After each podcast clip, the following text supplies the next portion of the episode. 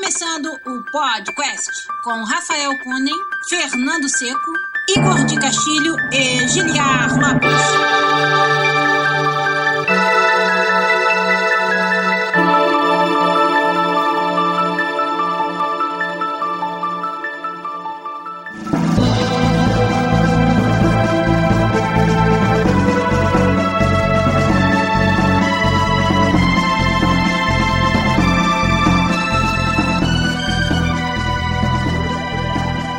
Podcast na área, galera! Estamos de volta nesse, que é o único podcast onde você conversa em português com profissionais da indústria de games internacional. Eu sou Giliar Lopes, produtor dos games da série FIFA aqui na Electronic Arts em Vancouver, no Canadá. E olha só quem tá de volta! No outro canto ali em cima, o meu amigo, também game designer aqui da Electronic Arts em Vancouver, no time FIFA, Rafael Kunen. E aí, Rafa, tudo bom? Beleza. Beleza, olha aí, hashtag Volta Rafa funcionou, galera! Muito bom ter o Rafa de volta. E quem tá com a gente também aqui pra completar a formação original, logo aqui em cima, é ele, meu amigo programador, lá na EA Motive slash EA Vancouver agora, aqui na cidade também, Fernando Seco. Oh yeah. E aí, Fernando? E aí, tudo bom? Ó, eu quero a gente fazer a próxima campanha Screw You, Rafa. Ih, nada disso, cara. Não estraga a parada, ele acabou de voltar. Não, cara, ó, a galera já tá lá no chat do youtube.com.br podcastbr acompanhando a gente. Vamos falar com eles aqui. Olha lá, o Elivelton já falou: Meu Deus, Rafa, que saudades.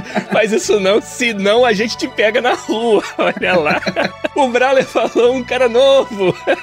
Todo mundo, olha só. Tempão que não vejo o podcast ao vivo e agora o Rafa volta. O Luiz Santos lá, ó, nosso amigo, nosso patrono. O Tarcísio Rezende tá lá, o Hideki Yamamoto, o Corvo Caótico, o Renan Foca tá aí também, o Renan Piscina Almeida, olha ele aí. Quem mais? O Rafael Santos, o Ike, o Luiz Monclar lá, do GG Devcast, o Elivelton Silva, o Danilo dos Santos Ferreira, o Matheus Andrade tá aí também com a gente, o Brawler, o Thiago Tiboni, o Ítalo Fortado, podcast na área, galera, olha o Rafa, é isso aí. O João Pedro também tá lá, ó. Cara, tá casa cheia hoje, muito maneiro. O Rafael Benedetti também já chegou aí. E vamos então fazer o episódio 249. Cara, o próximo já é o 250, olha só que foda. Então, eu, Fernando e Rafa aqui, formaçãozinha clássica. O Rafa tomando lá uma limonada, acho que é a mesma limonada que eu tô tomando aqui, não vai dar pra ver aqui dentro da caneca, senão vai cair. limonada tropicana aqui de Vancouver, é isso. Isso. Vários comentários maneiros. O Matheus Haddad falando, ó, parabenizando pelo sucesso do FIFA Mobile. Hoje ele é outro produto, muito mais dinâmico, né, Rafa? Valeu, Cunha? valeu. Ó, o Matheus puxa saco do caralho. Vai se É, fuder, ó. Ninguém dá parabéns vários- pra mim por lançar jogo.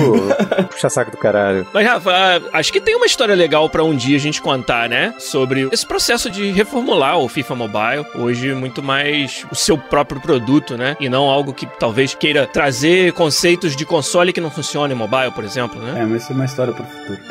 Para o futuro, isso aí. isso aí.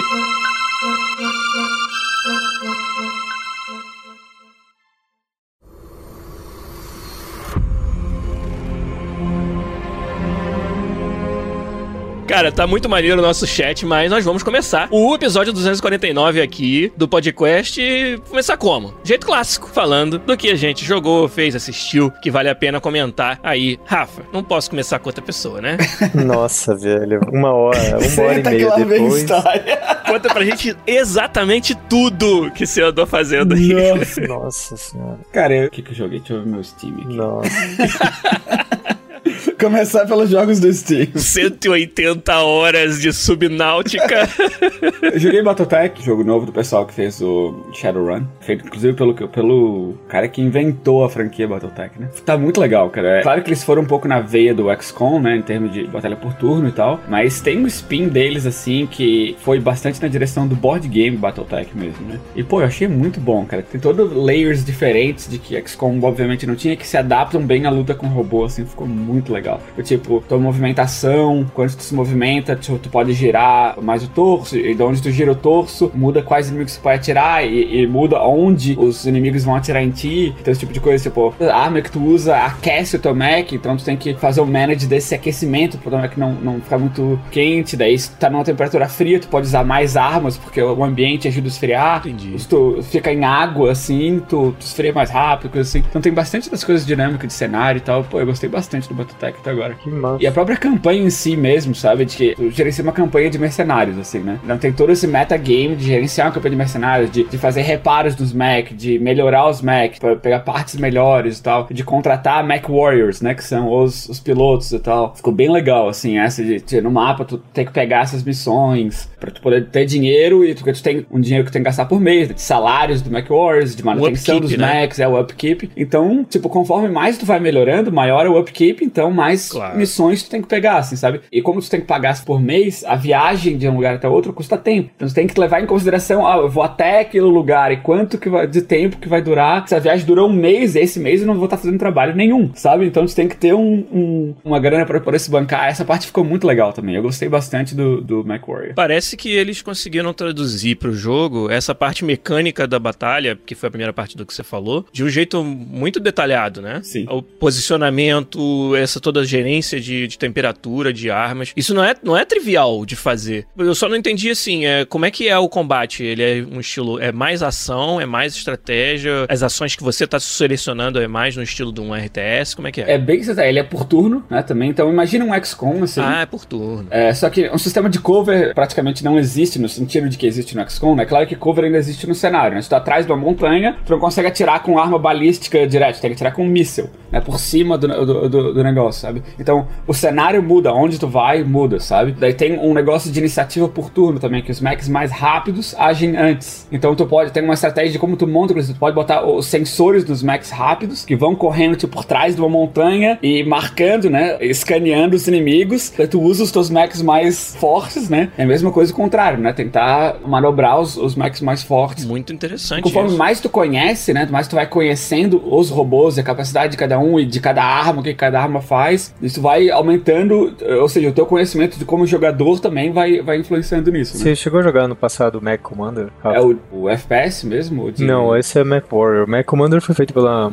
chamada Fase que a Microsoft publicava. E Mac Commander é exatamente isso tudo que tá descrevendo, assim? Tipo, eu jogava em 2001, 2000. Inclusive eu fiz um review pra Adrenaline, website do, Ah. do Mac Commander 2. E isso era uma das coisas que mais me deixou de cara, assim, porque eu sempre gostei muito de Heavy Mac com Gauss Rifle.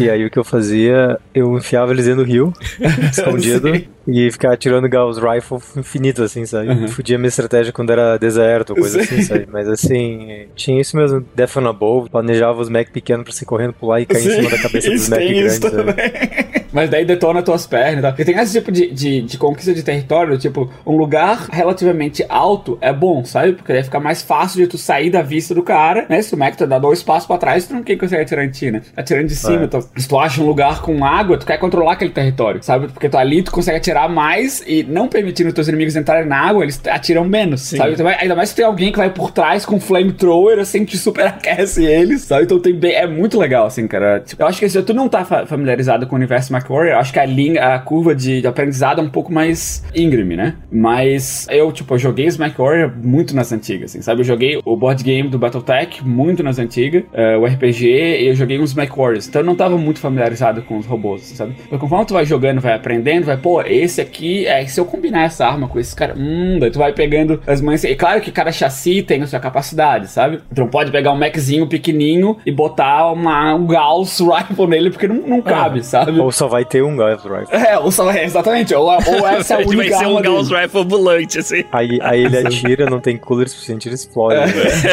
Daí tem Ele é um tiro, assim, é um suicida. É, daí tu tem que balancear, tipo, tem a tonelagem, né? Cada chassi tem a tua sua tonelagem máxima, cada arma tem a sua, o teu peso, né? Foda. E tudo que tu não usa com arma, tu pode converter em armadura. Claro que os heat sinks, né? Dissipador de calor, tem seu peso também, sabe? Tu- Tudo esses equipamentos têm peso. Então, tu monta os teus próprios mechs, assim, é muito legal, cara. Ó, eu tô igual o Thiago Tiboni ali no, no chat, hein? Rafa já voltou me fazendo gastar dinheiro.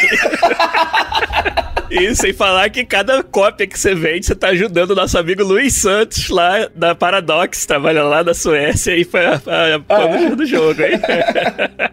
Mas, ô, ô, Rafa, quanto você jogou do Battletech e que outras coisas você jogou? Por enquanto, 50 horas de batalha. Ah, vamos lá. Coisa que você encontra ali na esquina. É, eu acho que não tá nem perto de terminar ainda. Porra, Giliade, você joga 50 horas de FIFA no final semana. Você não tem nem o que falar, velho. Não mais, Seco, estou livre dessa. Sim, é só 46 desse horas e meia. Tá, o próximo que eu joguei, que eu acho que o Giliar jogou também, foi God of War. Sim, senhor. Muito foda. É, acho que vocês fizeram um episódio que vocês falaram disso, né? Já falamos bastante, Eu cara. não vou falar muito não, porque eu não vou falar nada que vocês já não tenham falado, mas gostei bastante do God of War novo. Ficou muito foda, muito, muito gostoso de jogar. E eu achei em momentos que eles. que foi uma demonstração clássica de como modernizar um jogo clássico. É do tipo de. O que, que é o espírito dos God of War antigo? Manter aquilo, sabe? Mais para um público novo, sabe? Pro, pro que é, são os standards de design de hoje em dia, assim, sabe?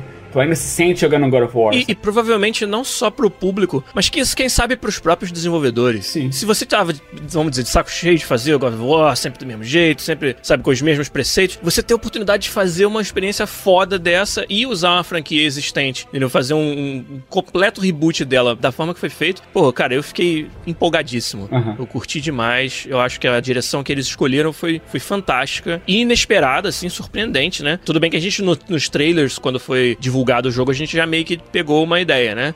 E o terceiro jogo, Rafa? Então fala aí, eu quero ouvir mais sua voz, vai, fala aí. Tá, daí o que eu tô jogando agora é o Detroit Become Human, né? Que saiu semana passada. Isso aí, O rapaz. jogo novo lá da Quantic Dream. O último jogo deles tinha sido Beyond Two Souls, que não foi lá muito legal. E antes disso, Heavy Rain e o Fahrenheit. E eu tô achando Detroit o melhor jogo deles, cara, até agora, assim. É claro que, tipo, a fórmula é a mesma, sabe? Eu não vou esperar que a Quantic Dream dê um pivot. Ah, a gente não faz mais esse tipo de jogo. Não, é o mesmo tipo de jogo, sabe? Focado na história, as mecânicas de gameplay entre aspas, meio questionáveis, assim. Tem coisas que, sei lá, eu acho que eu faria diferente, sabe? Mas tem que dar os próprios assim, pra onde eles, é, eles acertaram, sabe? A história é legal, os personagens só foram muito bem criados, porque são três, tu vai pulando de- entre três personagens, assim, né? Três pontos de vista diferentes do mesmo cenário, e não tem personagem que, pô, esse cara de novo, sabe? Não tem, todos eles são, pô, que legal, o que será que vai acontecer com esse personagem agora, sabe? E deixa você num cliffhangerzinho de capítulo pra capítulo, Sim. sabe? Às vezes não tão grande assim, mas você quer saber o que vai acontecer. Sim. E aí shifta teu foco pra um outro personagem. Aham. Cara, eu tô gostando muito do Detroit também. Joguei algumas horas já. Me decepcionou um pouco eles não terem separado as coisas. Por exemplo, a famosa piada de dar Hadouken pra abrir a geladeira, né? É, cara, quando no começo do jogo você escolhe se o seu perfil é casual ou experiente. Eu achei aquilo ali pobre, sabe? Você dizer que ah, o cara que é experiente tá ok em usar essas mecânicas awkward pra fazer as coisas, sabe? Porque eles não criaram comandos que são intuitivos. Se eu pudesse, é, sabe, chegar num, num- num novo prop que eu não interagi ainda e simplesmente já saber o que, que eu tenho que fazer pra interagir com aquele prop, sem precisar olhar na tela qual é o comando que ele tá me pedindo, se isso em algum momento se tornasse natural, ótimo. Mas não acontece, sabe? Cada hora é uma coisa diferente. Eles overcomplicaram coisas. Você vai ler uma revista, tem que usar o touchpad do PS4, sabe? Pra arrastar o dedinho no touchpad do PS4 pra passar a página da revista. Não, isso, isso, cara, isso é bem game design, que é- tive aquela ideia genial e aí, tipo, não tem como convencer o cara de contrário, assim, sabe? Aí ele fala assim, não, a gente precisa um botão pra fazer o flip da página. Então você pode usar isso, mas cara, olha, isso aqui é melhor, vai, vai rolar bem. Puta, é muito game design isso, cara. E eles não separaram, sabe? Eu, eu queria escolher casual pra não precisar ter tantos desses comandos, mas o casual também tava escrito lá. Vai ser mais difícil dos personagens morrerem, as suas decisões Isso, vão é. ter consequências menores. É, eu não quero isso também. mas eu não quero, eu não quero isso, pô. Exatamente. Aconteceu a mesma coisa comigo. Deixa eu ver, você tem controles bons e não tem bom gameplay. Ou Isso, controles ou- horríveis e sem bom gameplay. tipo, você tem que escolher uma das outras, você não pode ter as duas. Né? Cara, eu isso, fiquei isso- isso é muito. Isso é um genial, cara. De novo, é um jogo da Quantic Dream through and through, igual o Rafa falou. Inclusive nos defeitos, sabe? Mas eu acho que são pequenos, assim, eu- é tão interessante o, o background. Eu não sei se o Rafa achou a mesma coisa. Eu tô fascinado Eu também. pela história dos androids e o que vai acontecer. Já começaram a acontecer algumas coisas interessantes de quebrar a tua expectativa, né? Ele te coloca numa situação onde você acha que, ah, ser android é isso. E aí vira outra coisa depois. E já tá acontecendo isso comigo. E eu tô vendo isso. Então, a história vai me segurar. Eu tô achando que eu vou terminar o Detroit por causa dela e vou aturar os pequenos quirks de gameplay que Pois é, tem. tem, muita coisa, cara. Falando agora do que- dos pontos fortes, assim, né? Do que, que eu acho que ele entrega bem. Tu joga com três androids. Tu sabe que eles são androids, que eles não são humanos, mas tu, Sim. quem controla eles, é humano. Sim. Ou seja, a tua percepção do mundo, o que tu quer fazer, são decisões humanas. E tem coisas do jogo do tipo, por exemplo, bem no início do jogo, tu não, não, não é muito spoiler, mas tu recebe o comando, fica aqui, sabe? E se tu quer se mover, aparece um, um warning na tela, stay here, sabe? Fica aqui, porque o, o teu comando é ficar ali. Mas tu, como humano, não quer ficar. Daí o jogo, como se o jogo estivesse mostrando, ah, tá vendo, ó, tu, como humano, isso não é aceitável. Por que, que pra um Android isso tem que ser aceitável? Exato. E daí tu quebra essa barreira e, e se torna, tipo, self-aware, assim, sabe? Isso eu achei muito foda, como eles entregaram essa mensagem, sabe? Daí tu come... Isso te começa a fazer pensar, pô, tudo que eu faço é coisas que humanos fazem, então qual é a diferença, sabe? E daí eh, tu vê como as pessoas tratam, ah, tudo no jogo é portrait como tu é uma máquina, tu é como se fosse um iPhone, É. vendido na loja, sabe? Tem o preço dependendo do modelo, sabe? Tudo assim. É. E daí tu vai pensar, tipo, e as pessoas te tratam como uma máquina apenas, sabe? Tipo, ninguém liga porque tu acha, sabe? As coisas assim. E os, os androids ficam, né? Obedece, obedece, obedece. E daí tu começa a pensar, cara, algumas pessoas, não muito tempo atrás, eram tratadas assim, como se não fossem pessoas, sabe? Só não entendi a parte do ao tempo atrás. Infelizmente, ainda hoje em dia, algumas pessoas são tratadas assim, mas, mas tu vê que, tipo, que antigamente isso era a norma, É sabe? verdade. Antigamente, tratar negros e os nativos como sub-pessoas, sabe? E tu vê isso, a maneira como ele conta essa, essa história, sabe? Te dá uma, uma noção de empatia, sabe? De qual é a diferença, sabe? No jogo, eles são, realmente, são, são máquinas, eles não fazem nenhum esforço em, tipo, em esconder isso, sabe? Eles são máquinas, são computadores em, formas de humanos, eles falam várias vezes, não, isso não é um sentimento de verdade. Isso é só, ele é programado É a pra tua te... programação. É, pra te enganar, pra te fingir que tem emoções, sabe? Nenhuma deles esconde. Tem uma linha foda, que não é spoiler porque não tem o contexto, onde um, um androide pergunta pro outro, né? Por que você não me demonstrou compaixão? E o outro fala, eu não fui programado pra isso. Sim. Sacou? E tem várias dessas, sabe? E no decorrer do jogo, sabe? Tem uma parte que eu não vou falar é, porque é spoiler, mas é genial, assim, que ele te bota. Que se tu ainda não clicou isso contigo, agora vai. Naquela hora clica. sabe? Eu não quero falar exatamente o que é, porque é uma parte foda, assim. E quando chegar lá, Juliana, tu vai, tu, tu vai perceber. Quem tá ouvindo também, se quiser jogar. E eu achei muito legal, sabe? Vários reviews criticaram isso, de como eles é, abordam esses negócios sociais, sabe? Mas eu acho que, que ele é menos o preconceito de hoje em dia e muito mais a raiz disso, de como era antigamente, sabe? Por que, que existe esse preconceito hoje em dia? Tá lá muito na raiz que antigamente não eram nem vistos como pessoas, sabe? E daí os androides do jogo começam a ver isso. Por que, que a gente é diferente? Por que a gente é diferente, sabe? E o jogo começa a virar isso. Nossa, cara, é muito bom. E, e ainda mais que tu joga com três personagens com perspectivas totalmente diferentes. Exato. Sabe? Da mesma história, sabe? São em frontes diferentes desse conflito androides humanos, sabe? E é muito legal isso, cara. É muito, muito legal. É, eu, eu tô empolgadaço, igual tá claro, né? Que pela forma que o Rafa falou, que ele também tá curtindo. O Renan Foca falou, né, que já tem muito material sobre esse assunto de Android por aí, consciência, mas ainda assim ele tá mega empolgado pra jogar. Eu acho que devia, cara. Eu acho que Aham. o, o ponto forte dos jogos do David Cage são não só a história em, em si, mas o setting e como você navega essa história, né? O Heavy Rain é um exemplo que eu acho fantástico de, com todos os outros defeitos que ele possa ter, de navegar uma história interessante com artifícios que a gente nunca tinha visto acontecer nos games, né? E de novo, tô patinando pra não dar spoiler. Mas, né, o o Detroit, o Rafa tá mais na frente do que eu, então ele já viu mais desses artifícios. E não que eu duvidasse que eles fossem instalar, mas fico muito feliz de saber que, de fato, o que é mais forte, o que é mais diferente, né? O diferencial da Quantic Dream são esses momentos. Então, até por isso, eu acho que reviews de um jogo como esse são menos úteis ainda, sabe? Se é que eles tinham grande utilidade antes. Mas, cara, eu vi o agregado no Metacritic, eu vi algumas publicações e tal. E, tipo, daí, cara, foda-se, sabe? Vou experimentar a história, vou. Tô dando aqui, né, o account do que eu joguei, o Rafa também, do que ele jogou. E, e é isso, cara. Vou, vou experimentar. Eu acho que todo mundo que tá no chat que ficou intrigado por tudo que a gente falou tem que jogar mesmo. E ver por si, assim, fazer sua, sua, sua própria opinião. Eu queria perguntar, quando eu joguei Heavy Rain e todos os jogos do, desse estúdio, o que mais me chamou a atenção é que eles querem contar uma história e eles querem que você mude algumas coisas da história, mas ao mesmo tempo eles querem lembrar você que é um jogo que você tem que interagir, sabe? E toda a parte de interação com o jogo é awkward. Quem forçar jogo, né? Exato. Numa experiência que talvez não precisasse ter jogo forçado. E no Heavy Rain eu lembro que tem coisas tipo, aperta triângulo, segura o triângulo, daí aperta o L, segura o L, daí aperta o, L, o quadrado. Se você soltar, opa, caiu, quebrou, game over. E tipo, eu nunca entendi por que, que simplesmente você não pode caminhar até o negócio e o próprio jogo detectar que A única maneira de segurar um copo é com a mão. Você, vai, você não vai segurar com a boca ou com o pé, entendeu? Então ele vai pegar com a mão o negócio, sabe? E fazer naturalmente isso, sabe? Pra você, tipo. O Homer segura com a barriga, só pra você. é, mas ele não chega na cozinha e pega com a barriga, assim, né?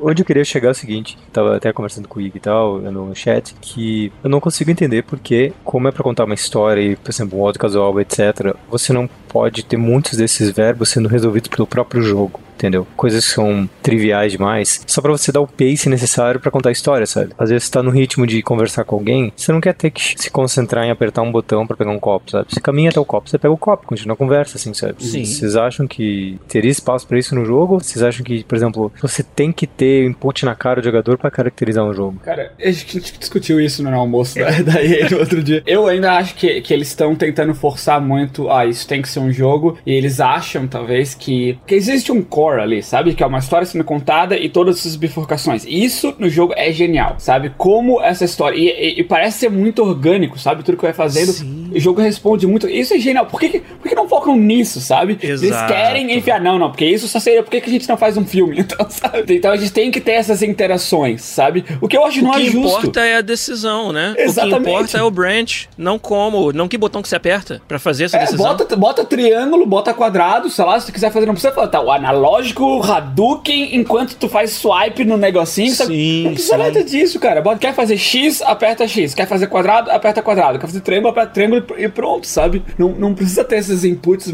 mirabolantes, assim. Até porque isso acho que me tira do, do jogo, sabe? O que importa é a decisão. É. Ele tá me fazendo a input a videogame. A verdade, é eu tô jogando videogame. Sabe? É, exato. Isso, isso aí acontece direto, cara. Um- uma das coisas que a gente trabalha tanto em fazer no jogador enquanto designers é tornar input e o fato que você tá no jogo uma coisa que ele esquece, né? Que é natural. Eu não tô mais apertando X, eu tô dando soco forte. E quando você passa dessa barreira de apertar o X e você aprende o que é dar soco forte, a forma como você interage com o jogo muda pra melhor, melhora muito. E num, num jogo como o Heavy Rain ou o Detroit, isso nunca acontece, porque não é natural. não- as coisas que ele te pede pra fazer não são coisas intuitivas. Que se você botasse no controle na mão de alguém que nunca jogou videogame, essa é a primeira forma que a pessoa vai fazer aquilo. Não é, cara, sabe? E, e nunca fica intuitivo. Esse, é- esse é que é o- a bronca que a gente tem. Tem os, os chamados walking simulators, que são um nome péssimo pra uma coisa legal, que são jogos com uma quantidade de verbos reduzida, que tem um, um espaço grande, cara. E eu não sei por que que Quantic Dream não pode, sabe, simplificar os seus jogos e concentrar naquilo que é melhor. O Rafa falou, cara, a parada do branching, e até tem uma pergunta aí no chat, né? Vinícius Amparelli que falou: como são as escolhas? Tem aquele negócio de que a única consequência é a morte ou tem mais minúcias? Cara, tem muita minúcia. muita minúcia. Cada capítulo pode, por exemplo, mudar os capítulos que você vai jogar depois, dependendo das decisões que você tomou, sabe? Existe a possibilidade de você perder personagens, não só os que você controla, mas outros da história, e, e a história vai mudar, obviamente, Sim. baseado nisso. O jogo faz um trabalho excelente de mostrar consequências das tuas decisões, sabe? Sim, Se tu exato. faz alguma coisa que destrava alguma coisa, ele vai botar um íconezinho de um, de cadeado abrindo, sabe? Que tu destravou alguma coisa, tu não sabe o que, que é. Às vezes ele te mostra um cadeadozinho na opção pra dizer que essa opção só existe porque tu destravou alguma coisa antes. Exato. Sabe? E depois de cada capítulo tem uma. Eles mostram um flow chart mesmo de tudo, todas as tuas decisões possíveis e mostram, sabe? Essa decisão só foi tomada por causa daquela coisa oito capítulos atrás, Exato. sabe? Eles mostram isso no flowchart. Isso ficou muito legal, assim, sabe? Interessante. O Wick tava falando no chat, eu concordo com ele, que tem gente que tenta simular pelos inputs o que o cara tá fazendo no jogo, sabe? Tentar dizer assim, na, na vida real, quão difícil é fazer tal coisa. E eu coloco, comparo isso com o Till Down, sabe? Que o Till Down é um jogo similar, talvez com menos branchings, mas que é, o input é muito mais trivial, assim, você se concentra na história Sem dúvida. e nos personagens, sabe? E isso, na minha opinião, fez o Till Down ser um jogo fodaço, assim, sabe? E gostoso de jogar, o ritmo dele é gostoso. Se qualquer um consegue jogar. É, o que me preocupa da, da Quantic Dream é que eles consideram isso imersivo. né? Pois é. O que pra mim é totalmente o oposto. Em vez de, de me deixar concentrar, porque se tu vê assim, tu tá fazendo a história e tu vê um comando simples, tu não pensa no comando, tu só faz, sabe? Direita ou esquerda, eu boto direcional pra direita, sabe? Então eu não penso, ah, olha pro controle analógico da direita. Não, eu só faço isso, porque isso é, é como tu bota as tuas decisões no jogo, né? E se tu bota um comando totalmente artificial de segurar o R1, triângulo, com o teu nariz dar swipe no negócio, tu começa a pensar, Tipo, ah, tá, é. Tu volta pro negócio de que tu tá jogando um jogo, sabe? Isso pra mim é, é totalmente oposto de imersivo. E me preocupa eles acharem que isso não, isso é. torna o jogo mais imersivo. Mas será que é eles ou 95% de decisões de games hoje em dia são vezes use feedback e focus groups, etc. Será que não tem gente no use feedback que fala, é, então, eu gosto, mas eu gostaria de interagir mais com o jogo, sabe? Uhum. Ah, eu não sei, não. Não sei, cara. Cara, Tipo, me parece mais coisa da Quantic Dream mesmo e sendo teimosa, sabe? O Luiz Santos, que trabalha no publisher, perguntou: seria pressão do publisher? Acho que não, cara. não, eu acho pouco provável. Quando eu cheguei a fazer pressão, não. O cara tem que segurar o R2 com o triângulo e o X ao mesmo tempo e botar pra trás no controle, enquanto o controle estiver de cabeça pra baixo, pra simular que o, que o barco tá afundando. Inclusive, alguns inputs são de tu girar o controle, sabe? De tu Nossa, cara, o controle. Esses são os piores, cara. Porque às vezes o, o negócio não responde direito, sabe? Daí tu fica lá. Girando, daí o cara não gira, tu gira porra, e o cara não gira. Daí tu gira porra, daí ele gira um pouquinho e volta, sabe? Porra, caralho, gira. Isso, isso é legal pra dar emoção pro jogador, né? O jogador começa a criar mais emoção. A emoção é a raiva, né? É a única emoção. Duas coisas sobre o que você falou, cara. É, uma, eu quero ver um canal do YouTube só com pessoas jogando o seu controle na, na parede ou na, na televisão sem querer, porque tá na cena de luta do Detroit e tem que jogar o seu controle pra cima ou o cara joga pra cima. Eu quero ver esse canal. E a outra, cara, foi. É o seguinte. Agora eu esqueci, caralho. Você falou um negócio que eu queria muito comentar. Eu fui fazer a piada primeiro, aí na hora do negócio sério eu esqueço, sacou? É foda. Você fica velho. É, o Adriano falou, idade. velho. É, pois é, pois é. E ele fala de mim ainda.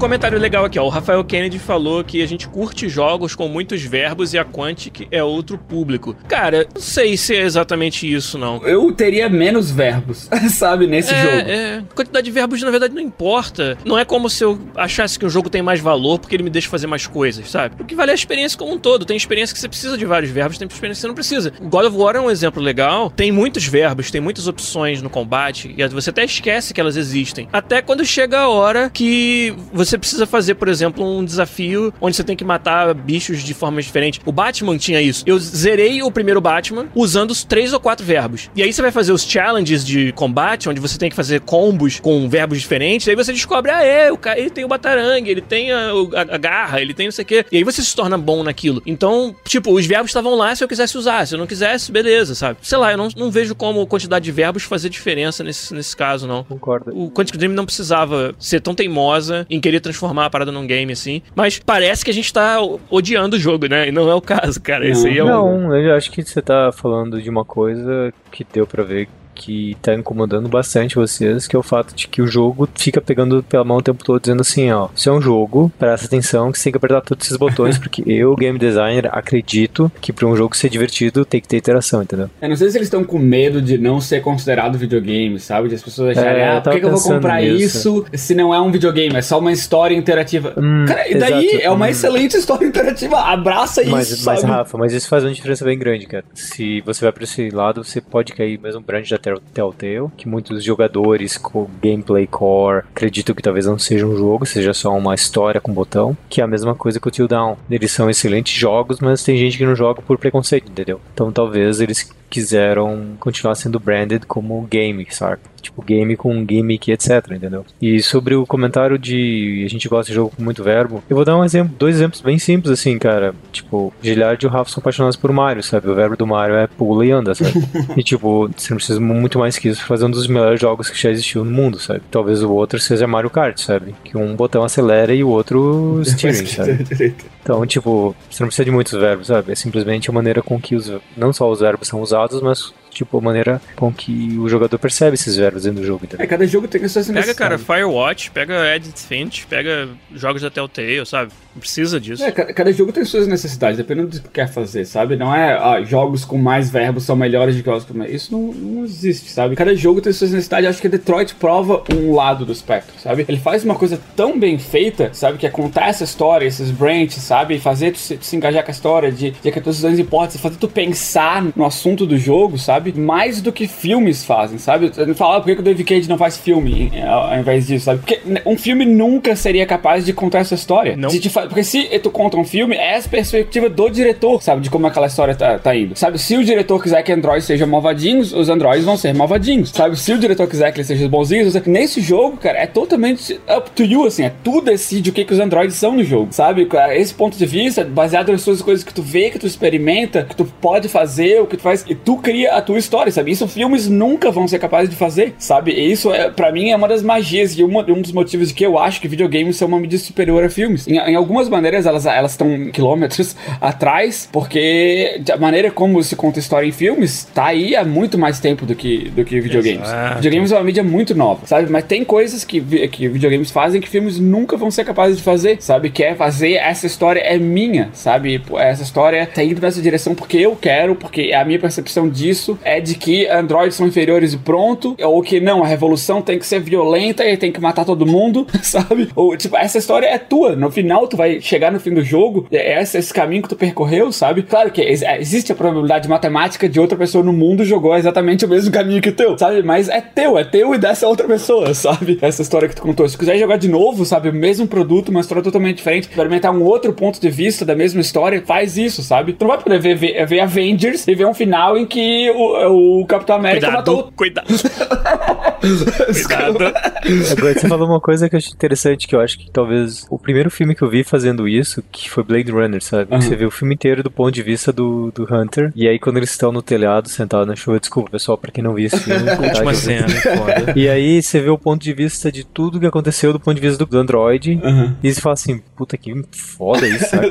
Tipo, você tá todo empolgado que não, são, os robôs são malvadinhos, tem que matar mesmo, o cara é bom investigador, e no final, tipo, não, cara, é- a real é essa aqui, sabe? Uhum. Ele, tá, ele é tipo o caçador de escravos da época da escravidão, sacou? Exato. É foda isso, cara. E, tipo, são poucos filmes que, back in the days, foi muito, muito, muito único, sabe? Teve uma outra, assim, que teve um final interessante, eu lembrei agora que você tava falando de finais diferentes. Teve uma brincadeira com um filme chamado Stigma, dos anos 90 fez, que em alguns cinemas se tinha dois finais. Caraca. Em poucos cinemas selecionados tinha um final alternativo, sabe? Caralho. Eu lembro que quando eu vim em Curitiba, o final foi muito esquisito, assim, sabe? E eu comecei a conversar com o pessoal que- do, do cursinho que eu tava fazendo, que foi ver o filme, e eles tinham um outro final, assim, não, tipo, Imagina, Da o cara onde, sabe? chega. Não, não foi esse filme que eu vi, não. Fui outro. Não, o- tipo, e assim, eu falei assim, nossa, que final esquisito, né? Acontece tal coisa. Ele assim, não, no meu aconteceu tal coisa. Daí, tipo, Caralho. "Da onde, cara? Daí eu lembro de a gente tava conversando, e daí a gente descobriu que tinha alguns. Eles tinham gravado dois finais, sabe? Que foda esse experimento. Exato, então, videogame consegue fazer isso flawlessly, né? Essas duas coisas que a gente acabou de conversar, o videogame consegue combinar que nem, que, tipo, que em filme é muito artificial, sabe? Ou que a pessoa que não vai querer ver o filme inteiro exatamente ver o final diferente, assim, sabe? Eu vou querer jogar o Detroit muitas vezes. Só, só um parênteses aí, que o nosso patrono, não basta ele ser patrono, né, e ouvinte de longa data, o Brawler Lopes ainda deu dois reais aí no superchat do YouTube. Obrigado, Pois cara. é. Valeu, valeu. E só escreveu ajudinha. Valeu. Cara, o Detroit, ele inclusive te recomenda fazer uma playthrough do começo ao fim. Não importa quais foram as decisões. Não importa se você acha que você fez merda, entre aspas, né? Porque fazer merda, o que é fazer merda no jogo? Mas ele te, te incentiva. Quando você termina um capítulo que você vê lá as coisas que você deixou de fazer, você fica muito curioso, cara. Sim. Você quer muito saber o que teria acontecido Ainda mais quando é um branch gigante assim do outro é, lado. cara. É, tipo, tem, tem capítulo que vai pra dois caminhos muito diferentes, assim. Entendeu? Tu acha, né? Porque nos jogos é muito típico, né? Assim, ah, histórias dão branch, depois elas retornam. né? Então tu acha, porra, não tinha jeito disso não acontecer no final. Aí tu olha no, no flowchart, tinha, assim, tinha lá três ou quatro outros jeitos de terminar, sacou? Uhum. É muito foda isso. Eu, eu vou muito querer voltar e, e ver outras coisas, jogar. Mas como é, como é que é esse flowchart? É só tipo um monte de caixinha ou tem spoiler? né? Não, Não tem spoiler. não. As caixinhas que você não viu estão todas travadinhas, assim. Tu consegue ver da onde aquele branch vai, né? Isso. Então, se tu pegou o branch de baixo e fala, ah, você falou com o personagem A, ao invés do B, sabe? Ou de outro personagem secreto, que tu não sabe qual é. É a outra caixinha da outra coisa que tu poderia fazer, tá lá, mostra o branch, mas mostra travado. Mas você sabe que ali eu tinha duas opções. Escolhi uma, a outra ou caixa três, só pode quatro. ser a outra. é, exatamente.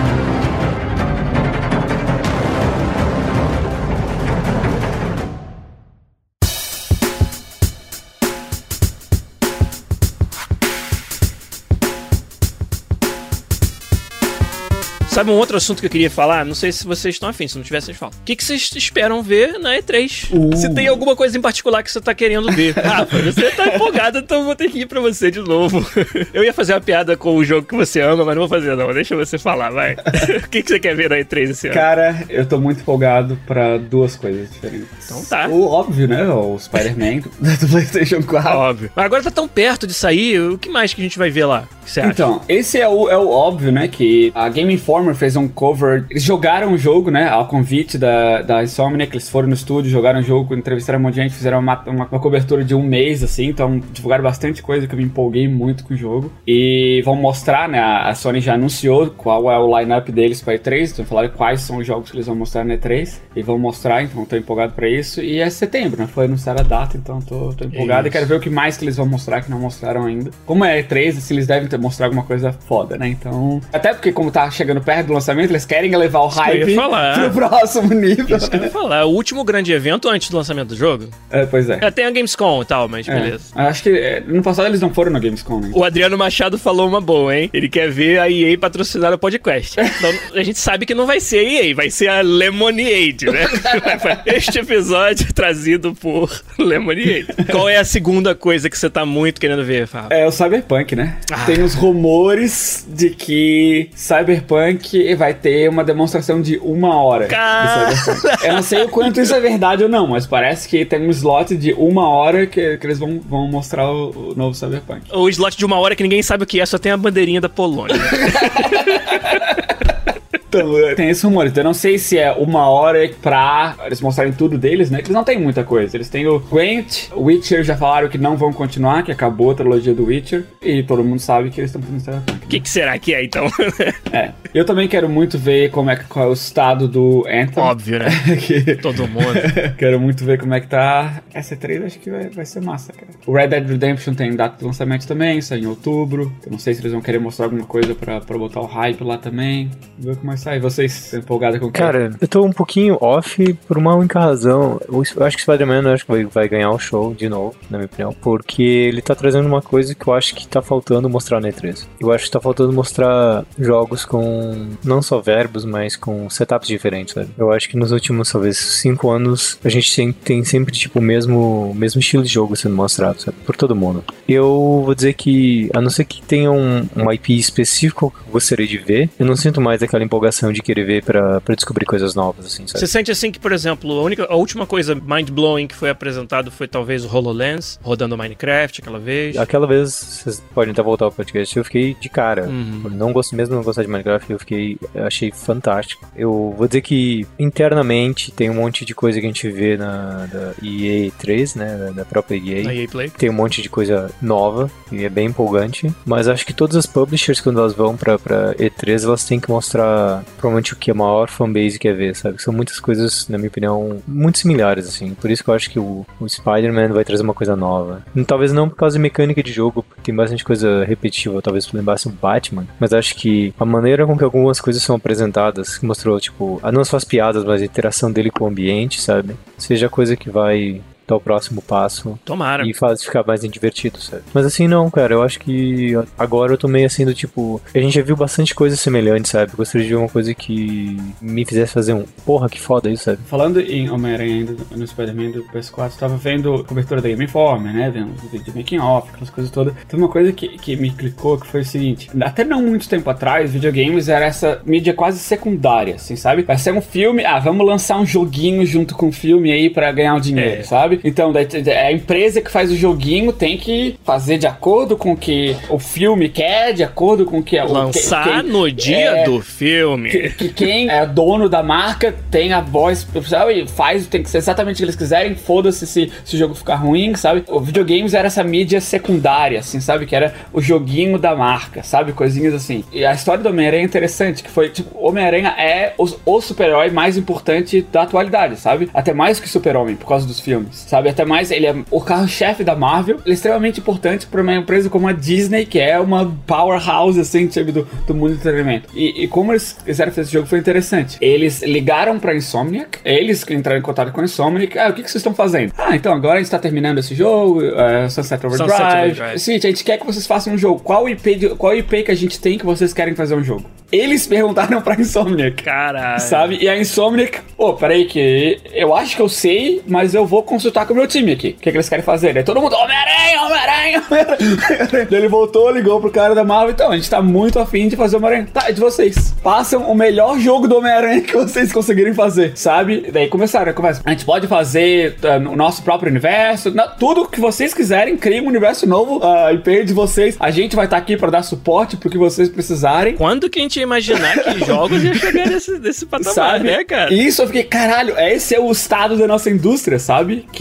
o poder da mídia de videogames, que a toda poderosa Disney, né, que é dona da Marvel, simplesmente entrega uma IP, façam o melhor que vocês conseguirem fazer com isso, sabe? Quando que isso, isso acontecer? Isso eu achei muito foda, É sabe? surreal, cara. O universo do jogo é todo original da Insomniac, sabe? É claro que Homem-Aranha não é um personagem original, os vilões não são, porque eles ainda querem. é, talvez eles tenham alguns vilões originais, isso não, não sei, não sei, mas os vilões anunciados até agora são vilões que existem, claro, porque tu, tu ainda quer que os fãs reconheçam, né? Tu quer que, que reconheçam como Rafa, sendo o quer universo do fazer esse- Não, você quer fazer um que ninguém reconheça. Sabe? E, inclusive, personagens core, assim, como a Mary Jane, a existência da Mary Jane no universo é original, sabe? Não é igual ao dos quadrinhos, sabe? O relacionamento deles é diferente, sabe? Até o uniforme dele, fizeram um uniforme novo, sabe? Esse take que eles têm do universo Marvel é um take totalmente original deles, sabe? ter essa liberdade pra uma empresa de games e mais do que isso, igual você falou, ter sido colocado pra eles, né? Qual IP vocês têm? Nossa, é surreal. Imagina a reunião onde eles foram perguntar pros, pros funcionários. Já entra na reunião, tá todo mundo já de cosplay do Homem-Aranha, né? Aí o- entra o cara da reunião, olha pra plateia e fala: hum, ok, já, já tomamos a nossa decisão. Vocês acham que a gente vai ver, Fernando Seco, você acha que a gente vai ver alguma informação sobre novos consoles nessa E3 já? Semana que vem? Eu ficaria feliz. É mesmo? Você fica feliz? Você quer ver isso? Você acha que tá na hora? Eu acho que não vai ter nada, não. Eu acho sim, eu acho que sim. Eu acho que o gap de tecnologia tá ficando tão gigante, sabe? Tem tanta coisa nova, hardware, Gap etc. o quê? Entre PC e consoles? É. Antigamente, para um console e um PC, a diferença era exponencial, assim, sabe? E como a tecnologia tá ficando muito foda, o celular tá ficando muito foda, tem muita tecnologia sendo bolada e que precisa mais hardware, sabe? Pra ter esse tipo de coisa. Especialmente, acho que streaming vai ser a grande, uma das grandes coisas, VR vai ser outra coisa, e tudo isso precisa de hardware, sabe? Seja networking, seja processamento gráfico. E todos eles precisam de muito I.O., sabe? Eu ficaria feliz de saber que tem alguma coisa acontecendo ou esse ano ou ano que vem, sabe? Que me diz que vai ter coisa nova vindo e quando vem coisa nova vai ter mais, vai ter mais opções, assim. O quão, quão foda, quantas coisas novas PS4 trouxe pra gente. Sharing, Friends, de qualquer outra coisa, de auto-updates, caralho a Não, eu não sabe? discuto que a próxima geração tem tudo pra dar mais um salto e nos proporcionar de usar novas tecnologias nos consoles. Acho que a questão maior é, tá na hora já da gente pensar nisso. Se começar a discutir, né? Eu acho. Eu acho que por isso que eu tô dizendo, se começar a falar alguma coisa, sabe? Não pode não precisa dizer assim, ah, vai ser no final do ano. Mas eu acho que Não, isso, simplesmente. isso eu também acho que não vai. Não, assim, eu só gostaria que alguém falasse alguma Mas você coisa. anuncia no E3, tipo, você canibaliza as vendas do PS4 e Xbox One, já deixando todo mundo na expectativa de um 5? Algum momento isso vai ter que acontecer, né? Ah, sim, claro. Eu não acho que o momento seja agora. É. Eu tô contigo na, na questão da tecnologia, acho que a gente tem que estar desenvolvendo isso já. Mas pra publicar, eu acho cedo, você não acha, Rafa? Eu acho. Não, eu não falei publicar, eu acho de começar a, a conversação, sabe? Entendi. Eu, eu acho quase impossível ter alguma coisa nessa E3 sobre o assunto. É, não, mas assim, eu não acho que vai ter, sabe? Você não acha que vai eu ter, você gostaria. tá falou que gostaria, entendi. É, você vê o, com os celulares, por exemplo, quando eles anunciam ou mostrar alguma coisa assim, sabe? Você vê que é uma coisa interessante, assim.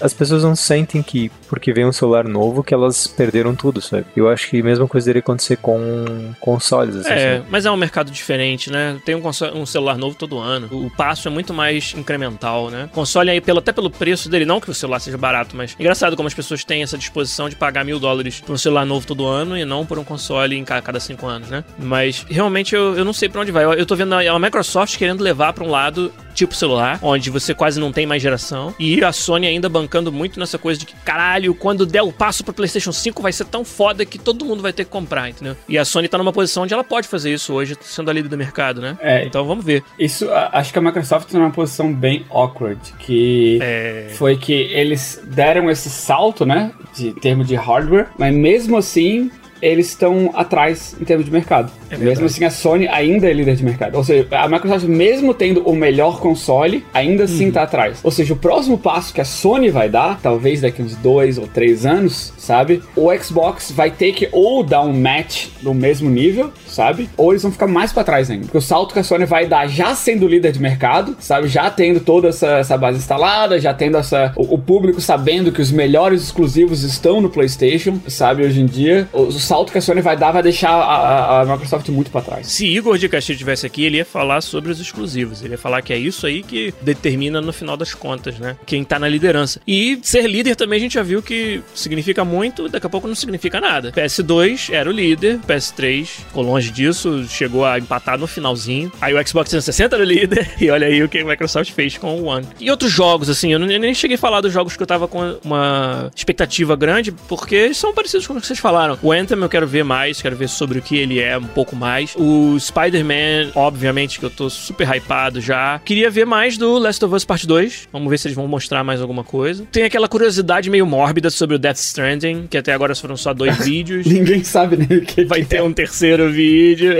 né? Tô com curiosidade sobre isso. E Metroid Prime 4, cara. Será que vai ter alguma coisa? Eu tô achando que não, mas a esperança é o último que morre com a Nintendo, né? Vamos ver. Hum. O Brawler Lopes deu mais dois reais aí pra falar.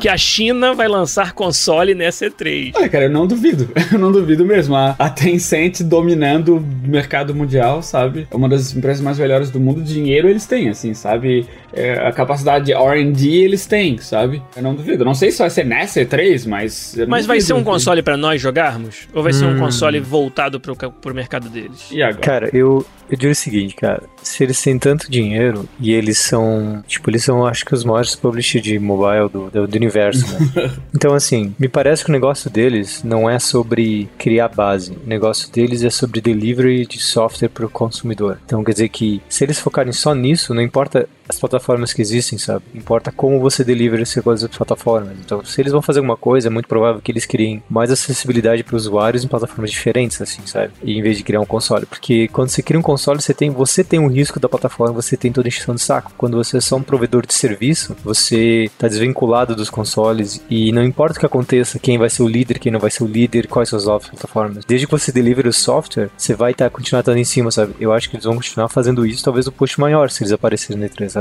Mas não acho que eles vão fazer console. Pessoal querendo que a gente revele segredos de FIFA aí, não vai acontecer.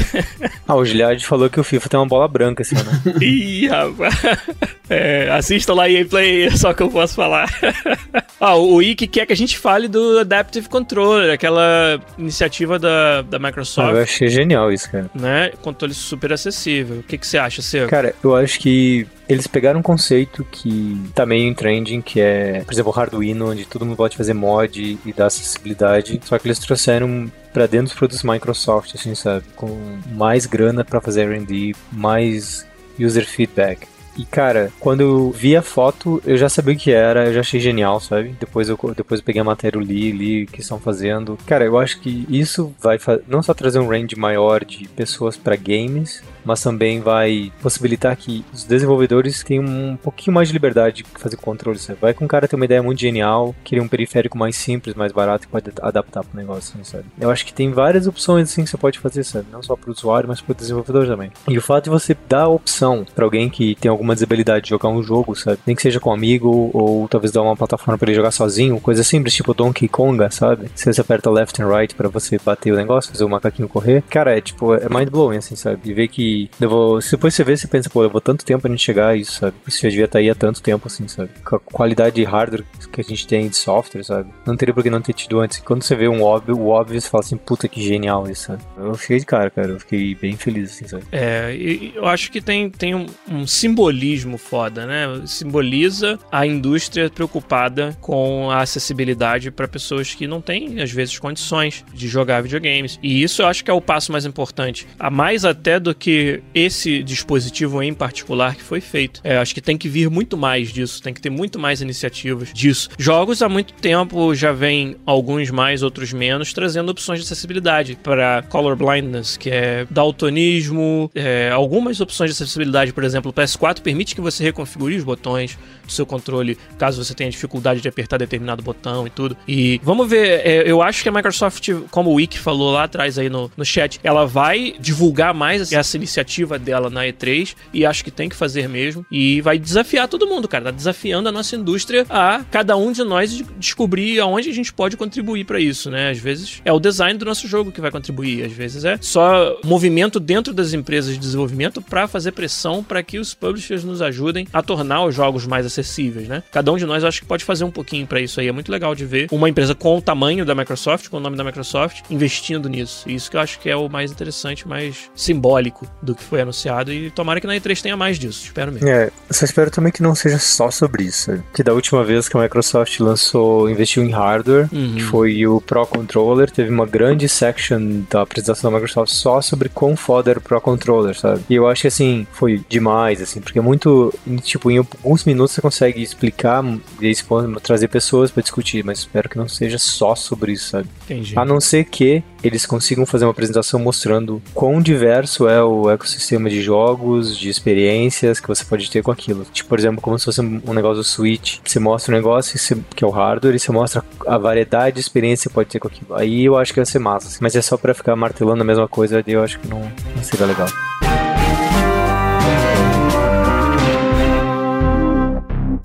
Pod Quiz.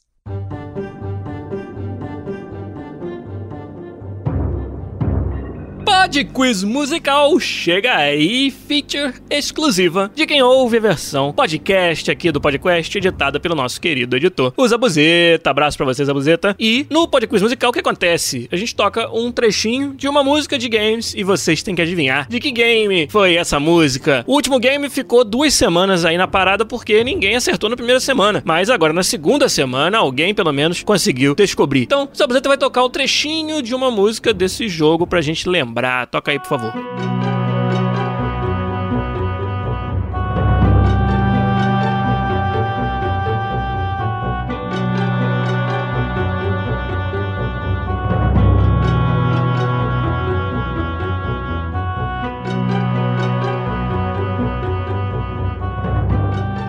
Isso aí é um clássico das antigas, Myst, um adventure game lá da Cyan World, que na semana passada eu falei sobre o novo jogo da Cyan World, o Abduction, e citei o Myst. E esse foi o jogo que o Carlos Eduardo Soares conseguiu adivinhar, o primeirão campeão dessa semana do Pod Quiz Musical. E além dele também o Hideki Yamamoto lá via Twitter mandou Myst pra gente como resposta do Pod Quiz Musical de duas semanas aí que ficou. Agora vamos ouvir mais uma música, vamos para mais um Pod Quiz Musical essa semana. Zabuzeta vai tocar pra gente a nova música, por favor.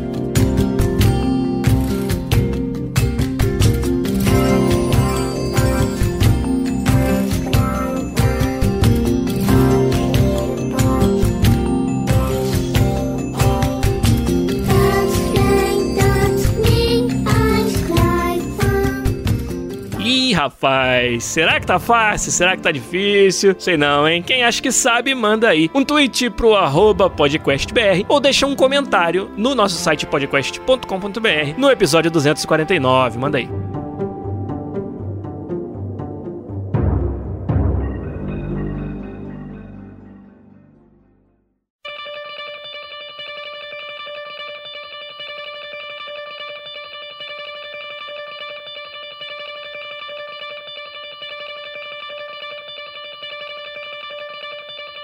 Então é isso, gente. Obrigado pela participação de vocês. O chat hoje pegou fogo, foi muito maneiro. E um dos motivos foi a volta do Rafa. Com certeza, todo mundo tava muito, muito na expectativa disso. O Rafa, obrigado, cara, por você tirar um tempinho do seu domingo aí, depois do, do joguinho do Liverpool ontem também, pra gravar com a gente. E quero, quero ver você semana que vem, quero ver você sempre aqui ajudando a gente a fazer o podcast, beleza? Valeu. Até fim de semana que vem. Fernando, obrigado, cara. Você também. E vambora. Domingão aí, tá sol aí. O que, que, você, que você vai aprontar? Então, eu tava pensando pra Japantown comprar uns Gundam. Comprar Gundam. Isso aí, o, o que, que um nerd faz no domingo ensolarado? Ó, bom, os outros domingos eu fiz hiking, andei de bicicleta, corri, tive distensão muscular. Só não vou andar de bicicleta hoje porque eu realmente machuquei a uh, perna, então eu preciso relaxar. Então eu queria só ir pra, pra algum lugar bacana, curtir, porque tá bastante bonito o dia aqui. Lembrando que amanhã tem jogo do nosso time, hein? Pois é. Time verde na Liga da EA. Rafa, Fernando e eu jogamos pelo time. Se É. o Fernando puder, né? Dependendo da perna dele aí, como é que vai estar. O Fernando fica fazendo movimentos com a mão assim. Rafa, pra cá, Rafa. Pra cá, mais pra cá, Rafa. Então valeu, gente. Obrigado mais uma vez. Foi sempre um prazer ter a participação de vocês aqui. E a gente volta quinta-feira com alguma livezinha aí que a gente vai aprontar. E com certeza domingo que vem com mais um podcast pra vocês. Um abraço. Tchau.